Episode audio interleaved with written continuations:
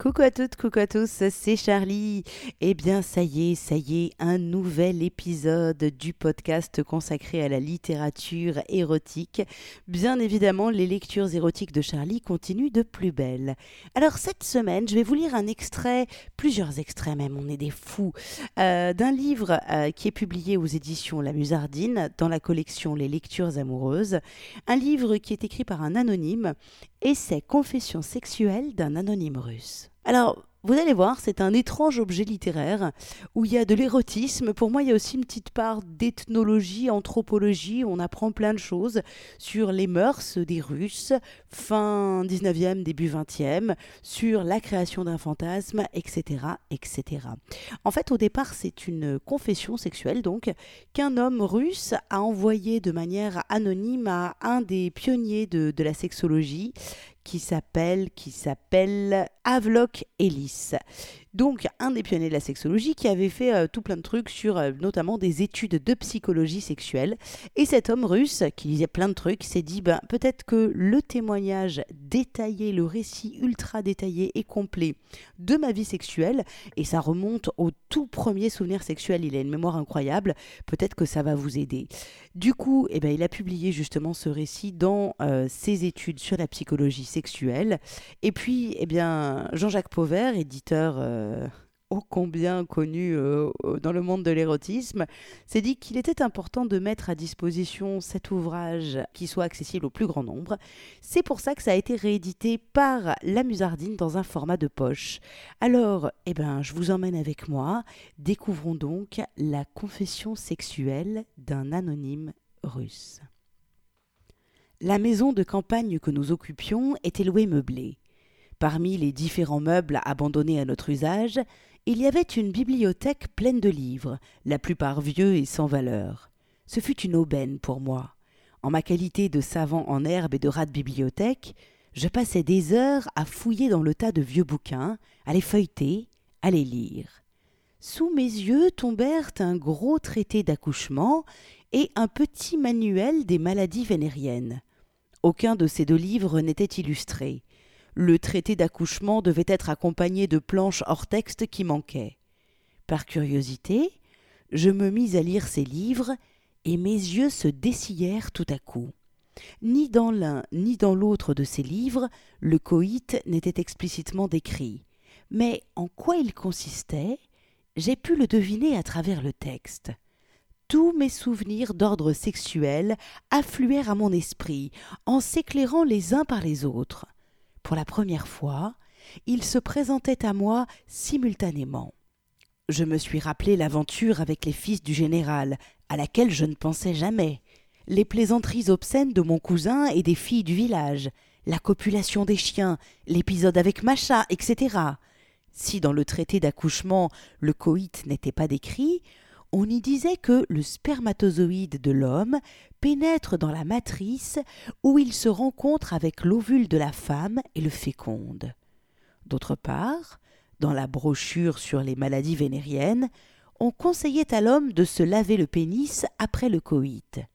Ces deux phrases me donnèrent la clé de l'énigme sexuelle, bien que je ne fusse pas absolument sûr d'avoir bien compris et de ne pas m'être trompé je lus la description détaillée des organes sexuels de la femme dans le traité d'accouchement, pubis, mont de Vénus, clitoris, grandes et petites lèvres, vagin, etc.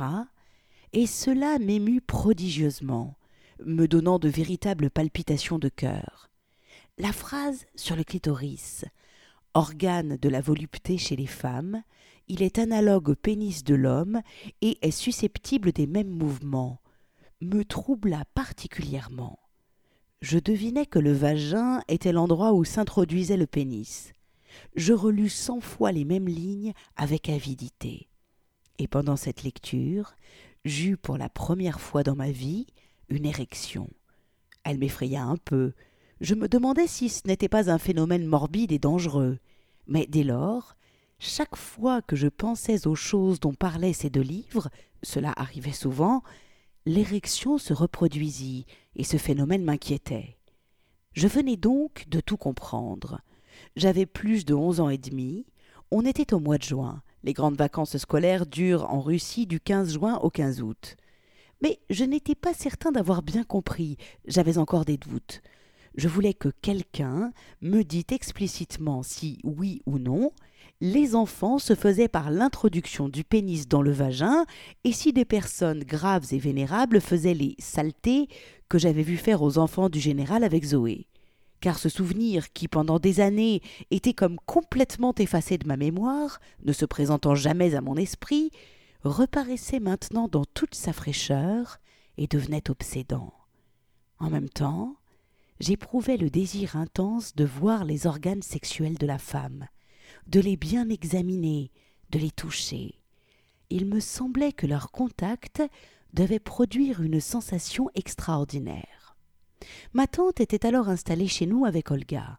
Les amis qui, de la ville toute proche, venaient nous voir, couchaient souvent chez nous. En Russie, on est très hospitalier, ou, pour parler plus véridiquement, l'usage exige qu'on soit très hospitalier, car chez nous les bonnes ménagères pestent dans leur fort intérieur, comme elles le feraient ailleurs, contre les bons amis qui leur occasionnent des frais et qu'il faut héberger au risque de bouleverser toute la maison. Mais que voulez-vous faire? Les usages sont tyranniques, et les gens les plus avares sont obligés chez nous de montrer une hospitalité qu'au fond de leur cœur ils envoient à tous les diables. Par suite il y avait presque toujours encombrement, les chambres ne suffisaient pas, quoique nombreuses. Moi, je dormais souvent sur un canapé au salon. À l'autre bout du salon, on mettait par terre, côte à côte, deux matelas sur lesquels dormait Olga, une petite servante de douze ou treize ans appelée Glacha, diminutif de Glafira, et un petit garçon de huit ou neuf ans appelé Kostia, Constantin, fils de notre cuisinière. Il aurait pu dormir avec sa mère, mais ma mère ne le voulait pas, à cause du mari de la cuisinière, lequel, parfois pris de boisson, se mettait la nuit à battre l'enfant. Ce garçonnet était très expérimenté en choses sexuelles, comme du reste ses deux compagnes de nuit. Avant ma Geschlechtliche Aufklärung, éducation sexuelle, je ne faisais pas attention à ces trois dormeurs et m'endormais avant eux. Mais la lecture fortuite me changea complètement j'avais un désir intense de voir les vulves des deux fillettes. Le lendemain même de ma mémorable lecture, de très bonne heure, avant le lever du soleil, je quittais mon canapé et m'approchais, sur la pointe de mes pieds nus, des matelas où étaient couchés les trois enfants.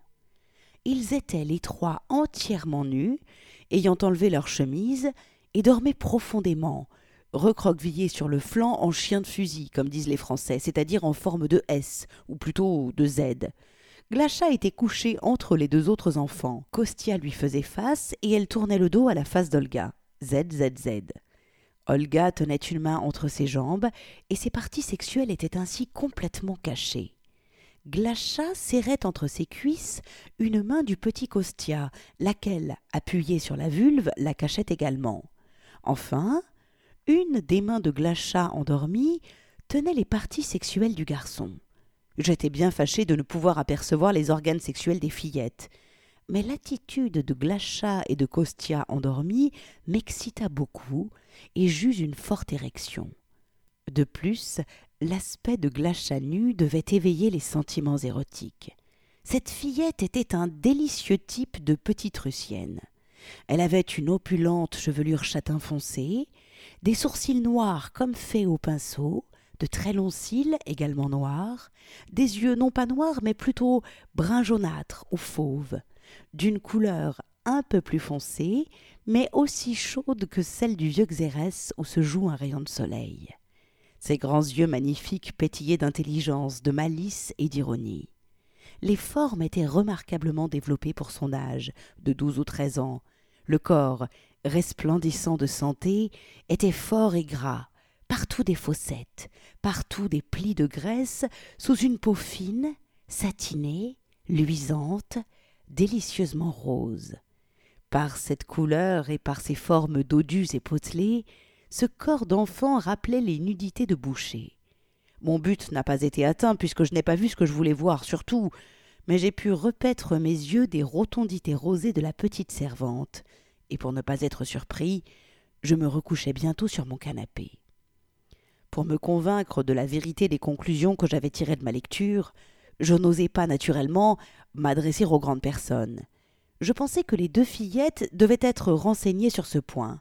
Ainsi, dans la journée même qui suivit la matinée dont je viens de parler, me trouvant seule avec Olga, je voulais lui demander des renseignements quand elle me devança en me parlant de Glacha et Kostia. Tu sais, la nuit, ils en font de belles. Après le coucher, je les entends causer. Et Glacha dit à Kostia Voilà comme ça. Fais-moi ça encore. Mets-le dedans. Plus fort. Ah non, assez, tu me fais mal, tu l'enfonces trop. Mais qu'est-ce que cela veut dire? Fis-je, feignant de ne pas comprendre. Qu'est-ce qu'il met dedans et où? Comment? répondit Olga, tu ne comprends pas Mais il lui plante sa piscette dans le ventre. Je répliquai. Ce que tu dis là n'est pas possible. Est-ce que la piscette d'un garçon peut entrer dans celle d'une fille? Si elle le peut, dit Olga, je le crois bien. Même la piscette d'un homme. Mais le trou est si petit. Il s'élargit. Veux-tu, je te montrerai ça?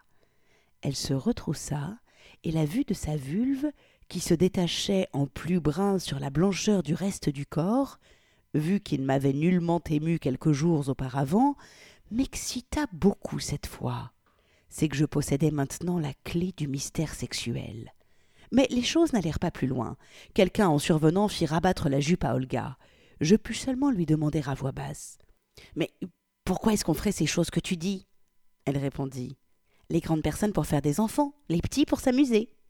Cette fois et le jour suivant, je ne pus trouver l'occasion de continuer cette conversation.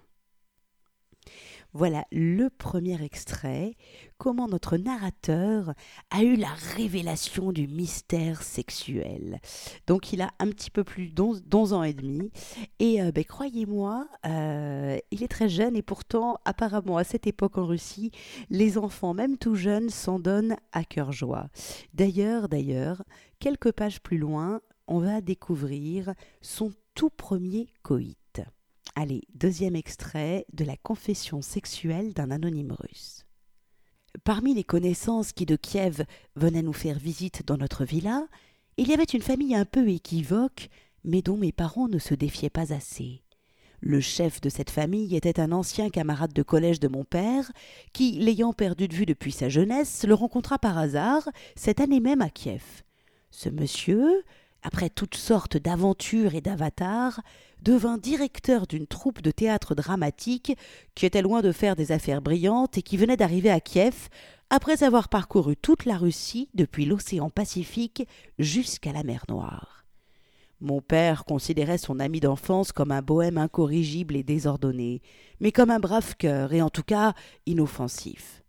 Ayant retrouvé par hasard mon père, cet aventurier ne le lâchait plus, comptant sur sa générosité pour lui demander des services pécuniaires. En cela, il ne se trompa pas. Sa femme était une Roumaine, une ancienne chanteuse d'opérette ou même de café-concert. Elle avait auprès d'elle deux demoiselles, sa fille, qui avait alors dix-huit ans, et sa nièce de seize ans.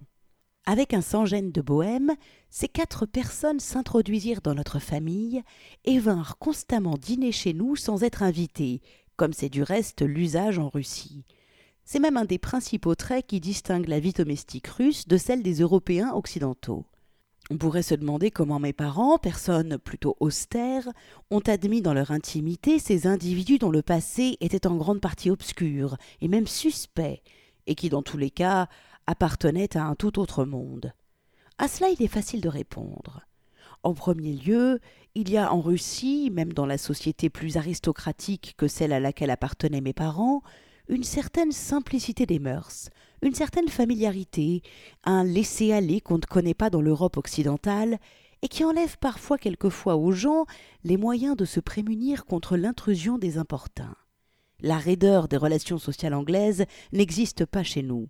Même dans la haute aristocratie russe, l'esprit de caste est bien moins sensible que dans l'aristocratie anglaise ou allemande. Dans ses mémoires sur son préceptorat auprès de l'empereur actuel de Russie, qui était alors le prince héritier, le professeur français M. Lançon raconte qu'à la cour d'Alexandre III, il y avait un laisser-aller qui frisait le débraillé et que l'étiquette y était assez peu observée. Les règles conventionnelles s'accordent difficilement avec les mœurs russes. En second lieu, en Russie, les dames, même les plus vertueuses et appartenant à la meilleure société, ont des idées très larges en matière de morale sexuelle et ne comprennent pas la sévérité pour les faiblesses des personnes de leur sexe. Une fille mère en Russie n'a à baisser les yeux devant personne. Elle est reçue partout et dit au besoin sans le moindre embarras qu'elle n'est pas mariée et a eu un enfant. Je connais le cas d'une dame célibataire qui a eu quatre enfants de quatre hommes différents. Cela n'a fait aucun tort à sa position de professeur dans un gymnase gouvernemental de jeunes filles. Toutes ses élèves connaissaient sa situation, qui aurait paru scabreuse dans un autre pays. De même, une femme qui, ayant abandonné son mari, vit ouvertement avec un autre homme, est reçue en Russie dans toutes les maisons. Les dames russes se moquent non seulement du puritanisme rigide des terribles anglaises, mais aussi bien du décorum hypocrite et mondain des femmes du continent européen. Voilà pourquoi le fait que la femme de l'ancien camarade de mon père avait été chanteuse de café-concert, qui avait passé probablement par nombre d'aventures galantes, n'était pas du tout un obstacle à ce qu'elle fût reçue par une dame aussi sérieuse que ma mère. Le directeur du théâtre et sa femme venaient donc nous voir souvent à notre maison de campagne. Quelques jours après ma conversation avec Glacha, les deux jeunes filles J'appellerai Mina la fille de Madame X, celle de 18 ans, et Sophie celle de 16 ans, la nièce. Me proposèrent d'aller faire, avec elle et Olga, qui avec ma tante était réinstallée chez nous, une promenade dans les bois environnants. Comme les femmes m'intéressaient maintenant, j'acceptais sans hésiter. Une fois au milieu de la solitude sylvestre, les deux grandes filles donnèrent à la conversation une tournure érotique. Elles me demandaient si j'étais amoureux, si je flirtais avec de petites filles, si les femmes m'intéressaient, etc. Fidèle à ma nouvelle tactique, je feignis une ignorance et une naïveté complète. Olga, qui était là, expliqua en riant aux jeunes filles que j'étais innocent comme un enfant qui vient de naître, que dans ces choses-là je ne comprenais rien de rien. On décida de me donner tout de suite la Geschlechtliche Aufklärung, l'éducation sexuelle. Dans un endroit bien solitaire de la forêt, au milieu des buissons qui nous cachaient, Olga se coucha par terre. Mina et Sophie me firent voir et toucher avec les doigts sa vulve. Elles me montrèrent avec des explications les différentes parties de l'organe, le clitoris, les petites lèvres, l'orifice urinaire, l'entrée du vagin. Puis elles me décrivirent le coït et m'invitèrent à l'accomplir sur Olga pendant qu'une des jeunes filles écartait avec les doigts les grandes lèvres d'Olga, l'autre, également avec ses doigts, dirigeait mon pénis vers le vestibule. Mais l'acte ne réussissait pas. Le pénis se heurtait contre la chair sans prendre la direction voulue. Après des tentatives infructueuses, Mina et Sophie me firent coucher sur le dos et dirent à Olga de s'accroupir sur moi, à cheval sur les hanches. En guidant manuellement mon membre, après l'avoir mouillé avec de la salive, elles réussirent à le faire entrer dans le vagin de la petite qui depuis longtemps n'était plus vierge. La glissade du pénis dans le vagin, laquelle, en retroussant le prépuce, découvrit mon gland, me fut assez douloureuse, et comme j'ai pu m'en apercevoir après, me fit une écorchure accompagnée de quelques gouttes de sang. Mais cette douleur ne fit pas cesser l'érection. Pendant qu'Olga était accroupie sur moi, gardant mon pénis dans le vagin, Mina se mit à chatouiller le clitoris de la petite, ce qui provoqua chez celle-ci l'orgasme. C'est la première fois que je voyais un orgasme féminin, et je fus presque effrayée en voyant les lèvres de la fillette blanchir tout à coup, ses yeux se révulser pendant que la respiration haletait, les membres se contractaient convulsivement et le visage changeait de couleur. En même temps, elle avançait la tête vers mon épaule comme si elle voulait me mordre. D'autre part, cette extase était accompagnée d'une contraction spasmodique de la vulve, et cela me fit très mal au col du pénis. Alors les grandes filles nous retournèrent tous les deux sans nous séparer, avec des précautions, de manière que pendant l'opération le pénis ne sortit pas du vagin. Elles couchèrent ainsi Olga sur le dos, en me laissant sur son ventre, dans la position normale du coït. Je restais immobile, mais une des jeunes filles se mit à me soulever rythmiquement par les hanches, en m'apprenant ainsi à faire les mouvements du coït. Ces mouvements m'étaient douloureux, surtout au moment où Olga eut un nouvel orgasme avec une nouvelle contraction des muscles du vagin. De mon côté, il n'y eut pas d'éjaculation, mais l'érection cessa peu à peu. En me levant, je fus effrayée en voyant du sang sur mon membre, et surtout en constatant que le gland du pénis était dénudé et légèrement tuméfié. Je ne réussissais pas, malgré tous mes efforts, à le recouvrir avec le prépuce, et je ne pouvais remettre le pénis dans le pantalon à cause de la sensation insupportable qu'occasionnait le contact de mon gland avec les vêtements. Mais les jeunes filles se mirent à me rassurer en disant que cela passerait et en m'essuyant le membre ensanglanté avec leur mouchoir. Et en effet, après avoir passé environ une demi-heure à causer avec elle, le pénis à l'air, j'eus la satisfaction de constater que le prépuce se remettait de lui-même à sa place en recouvrant le gland. Nous nous acheminâmes alors vers la villa. Mina me dit N'est-ce pas que c'est bon? Cela vaut mieux que la grammaire latine. Je ne répondis rien, j'avais des remords et un sentiment de honte. D'autre part, l'acte ne m'avait pas fait jouir, ou, s'il y avait eu jouissance, ce fut celle d'une forte érection. En revanche, j'avais éprouvé des douleurs assez aiguës que cette jouissance ne pouvait compenser. Olga nous raconta qu'elle faisait ça avec Kostia et coïtait avec d'autres garçons depuis des années. Naturellement, on me fit promettre de ne rien dire à personne de ce qui venait de se passer. Recommandation inutile. La honte suffisait à m'empêcher de parler. Mon premier coït fut donc pour moi une déception, puisqu'il me causa des sensations plutôt douloureuses que voluptueuses. Et pourtant j'étais tourmentée du désir ardent de recommencer l'expérience. Pendant les jours suivants, je m'arrangeais de façon à me retrouver seule avec Olga et aussi avec Glacha, et à avoir avec elle des coïts plus ou moins complets. Une fois, je les ai rejointes quand elles dormaient avec Kostia sur les matelas du salon, et Kostia et moi nous les possédâmes chacune alternativement. Maintenant j'éprouvais plus de plaisir, ou pour mieux dire, moins de souffrance en coïtant, mais les spasmes vénériens de la vulve me faisaient mal encore, et je redoutais le moment quand, à l'expression du visage des fillettes, je devinais que le paroxysme du plaisir suprême allait venir pour elles. Glacha comme Olga n'était plus vierge depuis des années. Allez, je vais vous lire un dernier extrait de cette confession sexuelle d'un anonyme russe. Donc là, on saute beaucoup, beaucoup de pages, puisqu'il va détailler comme ça toute, euh, toute sa vie sexuelle du moment où elle débute, en fait. Et, euh, eh ben, autre extrait, et là, il va être un peu plus âgé, il aura entre 16 et 17 ans.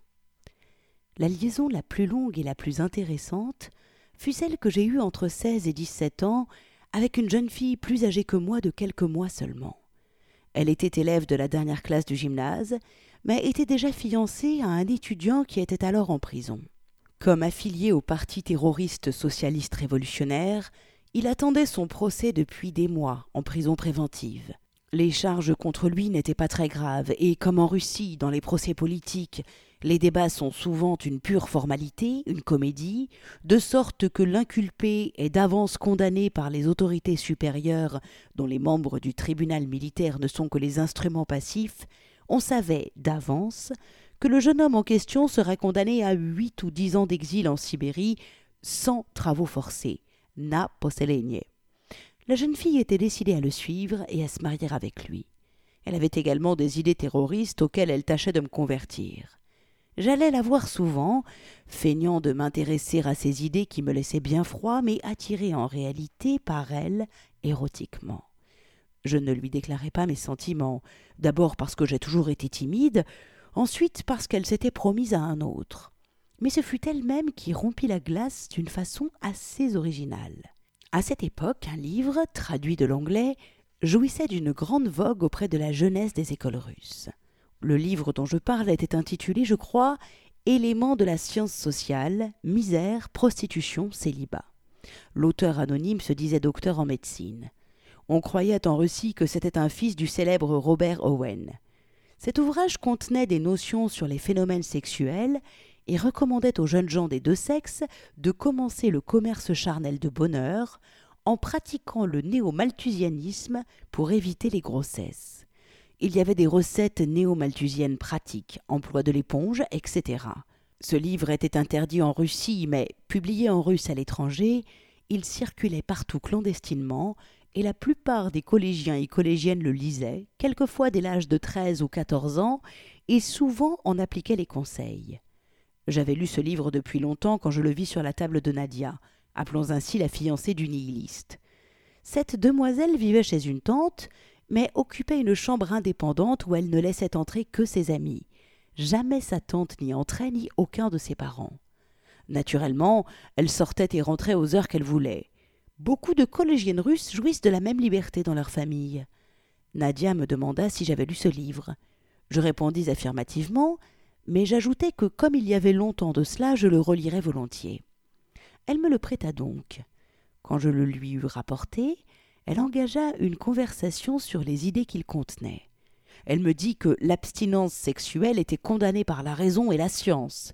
Puis elle m'apprit qu'elle avait eu des relations sexuelles avec son fiancé avant son arrestation, avec application des moyens préventifs contre la conception, et que maintenant elle souffrait de son abstinence forcée, avait des rêves érotiques avec pollution nocturne qui la fatiguaient beaucoup.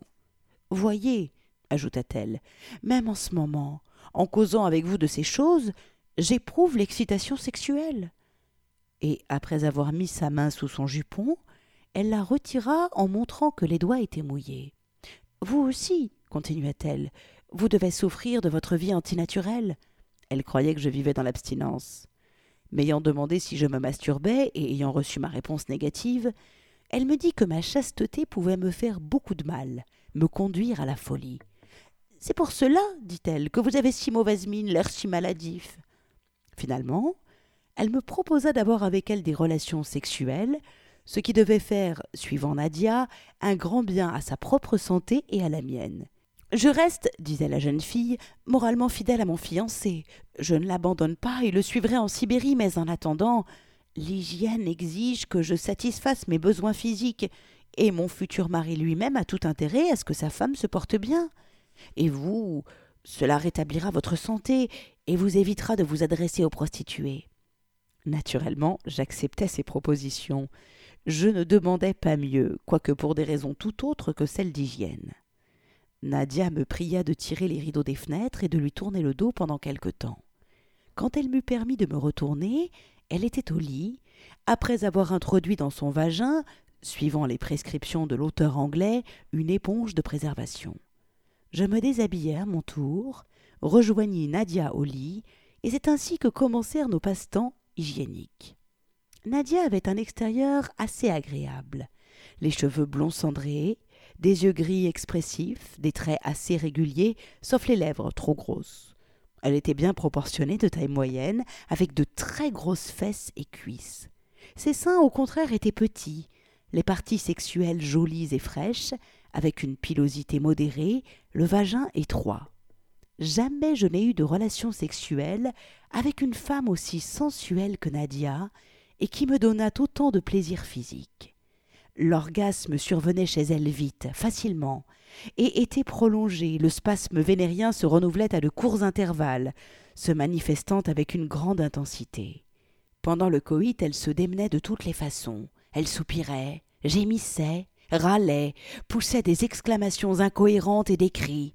Ses membres se convulsaient et se raidissaient cataleptiquement, sa vulve se contractait violemment, et même au paroxysme du plaisir, d'une façon douloureuse pour mon pénis. Son visage prenait alors une expression d'agonie, se voilait d'une lividité effrayante. Quelquefois le paroxysme de la volupté se terminait par une attaque de nerfs hystérique qui dans les premiers temps m'épouvantait, mais qui passait vite.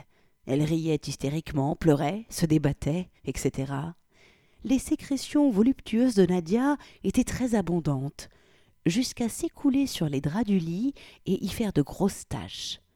L'érection du clitoris, des grosses lèvres et des autres parties sexuelles était perceptible au toucher, ainsi que la chaleur accrue de la vulve congestionnée et dont les tissus se dilataient en devenant plus rouges. Tout le bas-ventre avait des mouvements convulsifs. Nadia n'était pas savante en matière érotique, elle ne connaissait que le coït normal dans la posture ordinaire. Profitant de mes expériences et de mes lectures, je lui appris toutes sortes de raffinements. Je lui fis connaître le baiser More columbarum et le cunilingus qui lui plut beaucoup et qu'elle finit par préférer au coït. Je l'excitai par toutes sortes de manipulations mammaires, clitoridiennes, anales, vaginales. Nous essayâmes toutes les postures imaginables du coït le coït par derrière ou Ferrino, le coït debout, enfin toutes les figurae veneris que nous pouvions inventer ou que je connaissais par les livres ou par les images obscènes. Nous coïtions sur tous les meubles, chaises, canapés, même sur une table comme nous l'avions lu dans Paubouille, et par terre sur un tapis et des coussins. Une fois, elle pencha la partie supérieure de son corps par la fenêtre dans la rue, en laissant le reste de son corps derrière les rideaux clos, tandis que je la coïtais par derrière, more ferrarum. En nous réunissant, nous lisions d'abord ordinairement quelque ouvrage lascif, les contes de Boccaccio par exemple, ou les productions naturalistes françaises. Une fois suffisamment excités par cette lecture, nous nous déshabillions pour faire l'amour. Guidés par les livres, j'eus l'idée de pratiquer sur Nadia le coitus intermamas et l'iromatio. Pendant que je travaillais ses organes sexuels avec ma bouche et ma langue, elle prenait mon pénis dans sa bouche et opérait la fellatio. Ayant appris de moi que les femmes introduisaient dans leur vagin différents objets, elle me pria de l'onaniser en y mettant des bougies, des clés, des crayons, des bâtons de cire à cacheter, etc je lui dis que le chatouillement de l'orifice urétral devait être particulièrement agréable aux femmes, je l'avais lu. Par suite, elle m'autorisa à lui exciter l'urètre par différents objets effilés, par exemple par des épingles à cheveux en corne. Elle ne savait absolument rien de la pédérastie. Je lui expliquai comment avait lieu le coït entre mâles. Comme je lui disais qu'il y avait des individus qui jouissaient quand on leur introduisait le pénis dans l'anus, cela l'intéressa tellement qu'elle me demanda si je ne pouvais pas pratiquer sur elle la paedicatio. J'acquiesçai à ce désir et ne pus consommer l'acte qu'avec beaucoup de peine et après plusieurs tentatives infructueuses. Cette forme de copulation plut à Nadia, bien que l'acte lui fût d'abord douloureux. Dans la suite, nous renouvelâmes la paedicatio assez souvent. Nadia disait que cela ne valait pas le coït vaginal, mais que c'était agréable pour changer. Voilà le troisième extrait de cette confession sexuelle d'un anonyme russe. Et ça continue et il expose ainsi la totalité de sa vie sexuelle. Après, vous verrez, chose étrange, bah à la fois vous avez plein d'informations sur comment vivaient les Russes, après il partira en Italie, en Espagne, et vous verrez aussi que malgré euh, sa vie sexuelle hyper intense, il n'est pas forcément hyper heureux, parce que dans tout ça, il n'y a pas d'amour, Oh là là là là. En tout cas, un étrange objet littéraire entre littérature érotique et anthropologie érotique, je dirais. Voilà, si vous aussi vous voulez lire cette confession sexuelle d'un anonyme russe dans sa totalité, eh bien je vous invite à aller faire un tour sur le site des éditions La Musardine, lamusardine.com. Eh bien voilà, la lecture érotique de Charlie, c'est terminé pour aujourd'hui. Alors, on se retrouve très prochainement, d'ici 10-15 jours. Oui, l'été, l'été, le rythme ralentit un petit peu. Donc, on se retrouve d'ici 10-15 jours, bien évidemment, sur mon site charlie-liveshow.com puisque tous les podcasts sont accessibles directement depuis mon site et ils sont évidemment disponibles sur différents sites Deezer, iTunes, PodCloud, etc. etc. J'espère ne pas en avoir oublié. Alors eh bien vous pouvez reprendre une activité normale et moi je vous dis à très très très bientôt. Ciao ciao ciao